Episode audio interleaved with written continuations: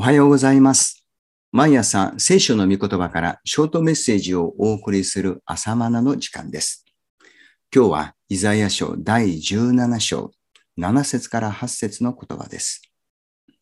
その日、人々はその作り主を仰ぎ望み、イスラエルの聖者に目を留め、己の手の技である祭壇を仰ぎ望まず、己の指が作ったアシラ像と甲の祭壇とに目を留めない。第17章はダマスコについての予言です。ダマスコはスリア、すなわちアラムの首都です。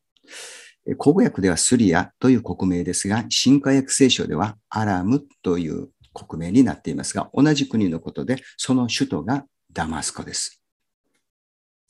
スリアは北イスラエルと手を組んで反アッシリア連合を打ち立てたことはすでに見てきた通りです。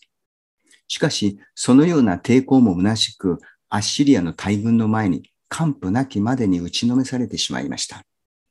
そして、スリアと運命を共にするようにして、北イスラエルは滅びます。北イスラエルの誕生は、南ユダの重税政策、つまり税が重いと書いて重税ですね。南ユダの重税政策に反感を抱いて分離独立した時からでした。自分たちこそイスラエルの本流であると自負する彼らでしたが、エルサレム神殿とは別に神殿を建立し、立法に反する祭祀制度を採用して独自路線を突き進み、結局行き着いた結果は偶像礼拝でした。そしてスリアとは歩みを共にする中で偶像礼拝の悪しき習慣の虜になってしまいました。アッシリアによる破壊は、そのような忌まわしい罪に対する神の激しい見怒りでした。そんな激しい怒りの中にも希望が予言されています。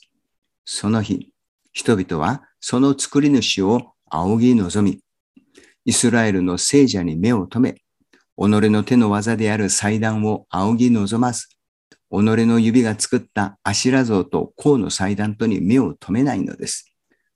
今日の冒頭の聖句ですね。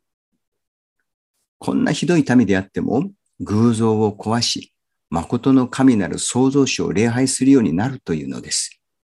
一体どうやってですか？鍵はその日です。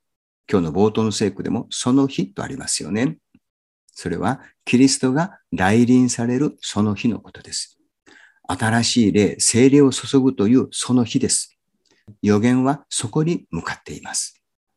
新約の民である私たちはその日を体験したであろうかその日に込められた神の圧倒的な恵み深さを知っているであろうか今日は以上です。それではまた明日の朝お会いしましょう。